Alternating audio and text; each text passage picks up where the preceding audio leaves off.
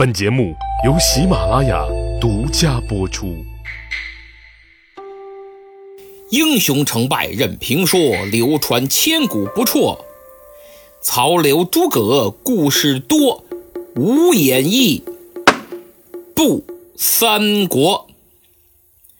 徐庶按照庞统出的主意，在军中散布谣言，说西凉韩遂、马腾要趁机偷袭许都。随后，他自告奋勇，要率领人马星夜赶往散关，把住隘口，监视马腾的动向。曹操大喜，当即划拨了三千兵马，让他尽快启程。徐庶非常激动啊！这曹营他真是一刻也不想待了，于是赶快收拾好行装。这天夜里炮响之后，领着人马绝尘而去。这便是凤雏一语，教徐庶正死鱿鱼脱掉钩。曹操这边啊。还浑然不觉呢，他以为有徐庶率兵镇守北方，后顾之忧就此消除。纵观目前的战局，对自己是大大的有利。人逢喜事精神爽，曹丞相这心情是格外舒畅。第二天，他率领文武巡视大营。顺便也看看那战舰都用铁索连接的怎么样了。等出了大帐，曹操抬眼观瞧，嚯，今天这天儿真不错呀！只见风平浪静，万里无云，碧空如洗。这下丞相大人的心情更好了。他问了问身边的程昱：“程先生，今天？”是什么日子了？呃，回丞相，今天是十一月十五。哦，曹操点了点头。嗯，怪不得天气如此之好，原来是个望日啊！什么叫望日呢？这是古代历法的一种计时方式。一个月里，月亮最圆的那天，也就是十五。叫望日，希望的望。每月的第一天，也就是初一，叫朔日。朔日这天呢，月球运行到地球和太阳之间，几乎和太阳同时出没，所以在地球上是看不见月亮的。无月为朔，满月为望，这便是所谓的朔望之日。在道法中。这也代表了两个极端，阐述了大自然由无到有、由有到无、生生不息、生生不灭的规律。曹丞相一琢磨，今儿很难得呀，心情好，天气好，日子也好，那还有什么理由不庆祝一下呢？程先生，在。传令下去，今晚我要在龙头战舟上大摆酒宴，与众文武饮酒赏月。遵命。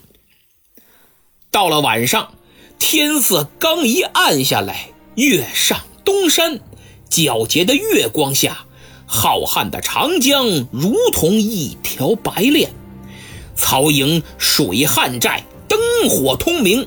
灯光月色交相辉映，这正是月照灯光，灯映月，江中月色似白银。银月光辉如白昼，皎皎月色喜人心。连环战船一字排开，甚是壮观。正当中有一艘龙头战舟，这就是曹操的帅船。曹丞相坐在帅船之上，举目望去，就见南屏山山景如画。他东视柴桑之境，西观夏口之江，南望繁山，北顾乌林，广阔无垠的山景江色尽收眼底，宛如一幅宏伟多彩的水墨画。曹操环顾左右，文东武西分坐两旁，文官峨冠博带，武将盔甲鲜明。这其中许多人都是跟随自己征战多年的老部下，已经记不清曾多少次一起出生入死了，既是上下级，又可谓是知己好友。面前的桌案之上。已经摆好酒宴，金樽玉盏，银盘翠杯，珍馐美馔，山珍海味，一应俱全。是啊，丞相的酒会怎能不丰盛？要是把菜品数一圈下来，都得赶上报菜名儿那段贯口了。美酒玉食，好友相伴，景色宜人，心情舒畅，人生得意。不过如此，曹操端起酒杯，朗声大笑：“哈哈哈哈哈！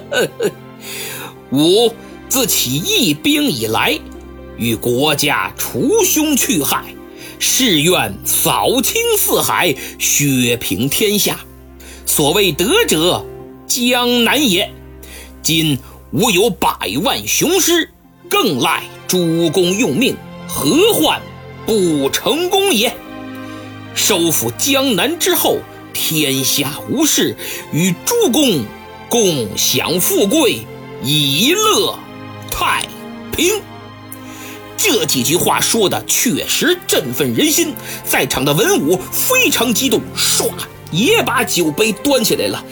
多谢丞相，愿早奏凯歌，我等终身接来。丞相福音，好，列位，请满饮此杯，干，干，啊，哈哈，哈哈哈哈！笑声一片，这酒宴正式开席。众人开怀畅饮，好不热闹，溢美之词也不绝于耳。曹操十分得意呀，他的心情可以用四个字来形容，那就是喜不胜收。酒至半酣，丞相进入了微醺状态，望着眼前的盛况，豪气与酒劲儿一起涌上心头。他放下酒杯，用手遥指南岸，哼哼，周瑜。鲁肃不识天时，如今大才庞士元已然归降于我，献上这连环战船之计，实为江东心腹大患。此天助我也。他话音刚落，一旁的荀攸把眉头皱起来了，心想。这大庭广众之下，您怎么把军事机密都给说出来了？荀攸赶紧端起酒杯，借着敬酒的功夫，小声提醒了一句：“丞相无言，恐有泄露。您别什么都往外说，人多嘴杂，万一泄露到对面去，可就糟了。”哎，曹操摆了摆手，又指了一圈在座的文武：“荀先生。”在座诸公与进士左右皆是我心腹之人，言之何妨？公达，你多虑了，这都是我兄弟自己人，你想那么多干什么？荀攸刚想再说呢，可就见曹丞相已然跟他啪碰了杯了，然后是一饮而尽。荀先生一看，啊得，我也赶紧喝了吧。喝完之后，一屁股又坐回去了。嘿，您呐，爱说啥说啥吧。曹丞相用手捋了捋须髯，撇着嘴，冲着下口的方向一指：“刘备，大耳贼，诸葛村夫。”尔等蝼蚁之力，欲撼泰山，何其愚也！呵，这句话说的得意的已然都上天了。刘备、诸葛亮，就你们那点人，跟我对抗，好比蚂蚁想撼动泰山。不说赶紧投降，还跟那儿做毫无意义的垂死挣扎，这不蠢到家了吗？在场众人闻听此言，一边拍手称快，一边随声附和。曹操则是忘乎所以的仰天大笑，这酒兴更浓了。有位作家曾说过。男人在一起时，永恒的话题是女人，就像女人在一起时，永恒的话题是男人一样。作为一个成功男人，曹老板自然也不能免俗。既然是吃吃喝喝的非正式场合，必须得聊点雅俗共赏的话题，才能和群众打成一片呐。于是，在他的眼中闪过了一丝狡黠而又略带一点点猥亵的神秘光芒。他看了看左右，哈哈哈！吾今年五十有四，如得江南，妾有所喜。如果这回把江南拿过来，我这心里呀，还真有点私事儿没跟你们说呢。昔日我与乔玄同朝共事，交往甚厚。乔家有二女，长曰大乔，次曰小乔。大乔习文，小乔习武。二女皆有国色天香之姿，倾国倾城之貌。大乔许配孙策为妻，小乔则为周瑜所娶。甚是遗憾呐！如今铜雀台已修建完毕，就在漳河之畔。此次如得江南，我定将此二女置于台上，以于晚年。吾愿足矣！哈哈哈哈哈哈！曹操说完了，这个乐呀，好像这俩美女明儿个就能过来一样。大伙儿听完也没憋住，是哄堂大笑。好嘛，感情咱们这位素日里正色威严、高不可攀的丞相，心里还藏着此等美事呢。嘿嘿，花花肠子也不少啊。后来，唐代大诗人杜牧作诗一首，写道：“折戟沉沙铁未销，自将磨洗任前朝。”东风不与周郎便，铜雀春深锁二乔。如此看来，当初诸葛亮过江智击周瑜之时，所言也非虚呀。尽管曹老板到底是不是这么想的，真假无从考证，但毕竟之前在宛城确实有过前科啊。正当大家谈笑风生之时，忽然打远处飞来一群乌鸦，叫的声音很大呀，聒噪不绝于耳，掠过水寨的上空，往南远去。嗯，曹操一愣，此鸦缘何夜鸣啊？这大半夜的，乌鸦怎么突然叫了？左右赶快有人回禀啊，丞相。这乌鸦见月明，疑是天晓。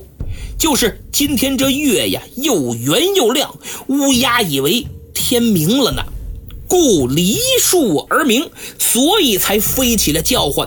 哦，曹操听完点了点头，原来如此。他看了看天上的满月，然后一扶桌案，站起来了。这身子还稍微有点摇晃，说明丞相已经醉意朦胧了。借着酒劲儿，指点江山的霸气再次涌上心头。他吩咐一声：“取硕来！”左右马上抬着硕送到近前。这时候。大家都明白了，原来呀，刚刚只是小插曲，咱们丞相这会儿是真喝高兴了，现在才到高潮。就见曹操左手执槊，右手举杯，站在船头，他环顾众人，先将斟满的这杯酒缓缓倒入长江之中，随后连饮三杯，这叫与江河共饮，霸气十足。每当读到此处，我脑海中就不由自主地呈现出电视剧《康熙大帝》中陈道明老师在百叟宴中的精彩表演。此时的曹操，大汉丞相志得意满，面对这空前的盛况，如何不感慨万千？他双手把槊一横，列位。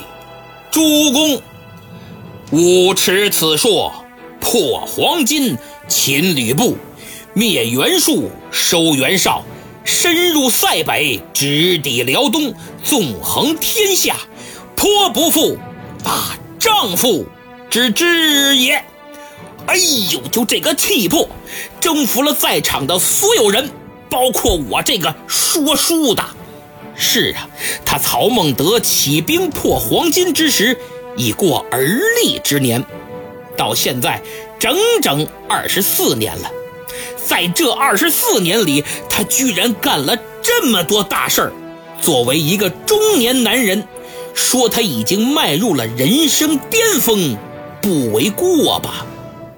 如今他看着眼前的一切。定会认为江东已然近在咫尺，唾手可得。平了孙权，我就能顺便灭掉最大的心头之患刘备了。那么，其余各地，什么西川刘璋、汉中张鲁、西凉马腾、韩遂，哼，皆碌碌之辈，不足一虑。试问这天下，何人？可与我争锋，所以曹操骄傲是有资本的。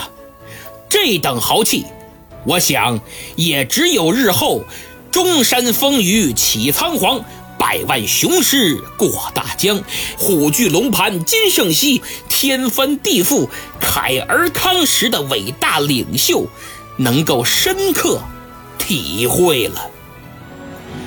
当曹操仰望星空之时，一定会对上天说：“这大汉王朝自光武中兴之后二百年，只有我曹孟德能再次一统江山。此情此景，真可谓人生得意须尽欢呐！”他看了看手下的众文武。说道：“我当作歌，汝等贺之。”于是曹孟德横槊赋诗，吟唱出了那首著名的《短歌行》。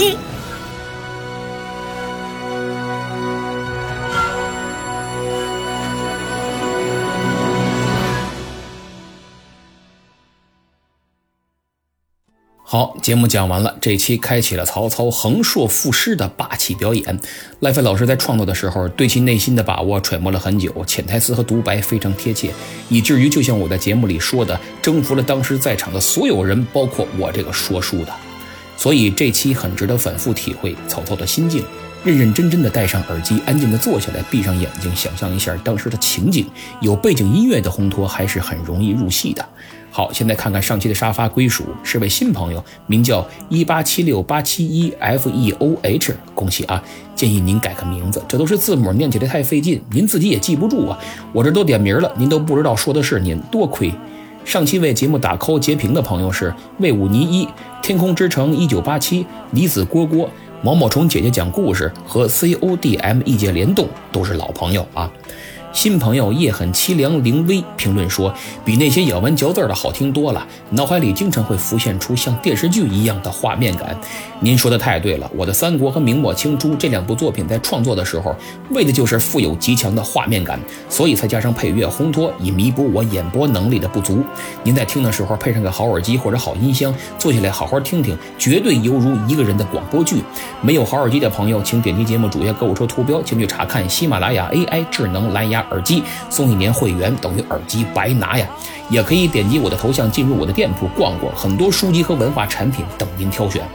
明月三零八幺八说，庞统墓在四川德阳罗江，没错，庞统墓就在白马关内，地方是刘备亲自选的。地面建筑和墓冢都是康熙年间重修的。不过呢，在距白马关一点二公里的古蜀道旁啊，还有一座庞统墓，又叫血坟。据说是因为庞统在落凤坡中箭而死，血染战衣，所以叫血坟。很显然，这座墓不是真的。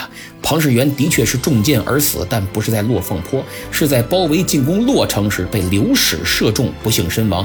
也就是说，走位太差，运气太差，不知道哪来的箭射着他了，死得真冤。洛城就在现今的德阳广汉三星堆那儿。这座假墓是清朝同治时期罗江知县盖的。因为《三国演义》流传太广了，大家都知道庞统死在落凤坡，可是没有啊。当时罗江知县走到这儿一看，嘿，跟书里落凤坡很像，得了，就这儿吧，造了一个落凤坡。这墓是这么来的。好多说了两句。吉吉君猕猴桃是个小朋友，留言说。刚用微信就把节目分享到朋友圈了，虽然没几个人，但是还是很乐意分享的。谢谢小朋友，你可比那些光听不点赞不分享的人强不知道多少倍呀！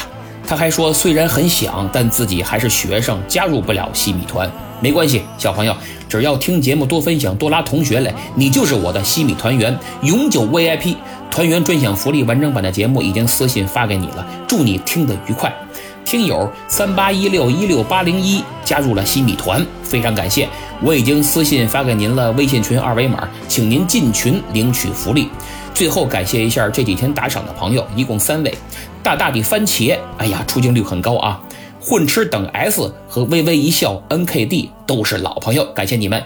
希望新朋友们多多转发节目，帮我宣传一下，在下感激不尽。咱们西米团不见不散。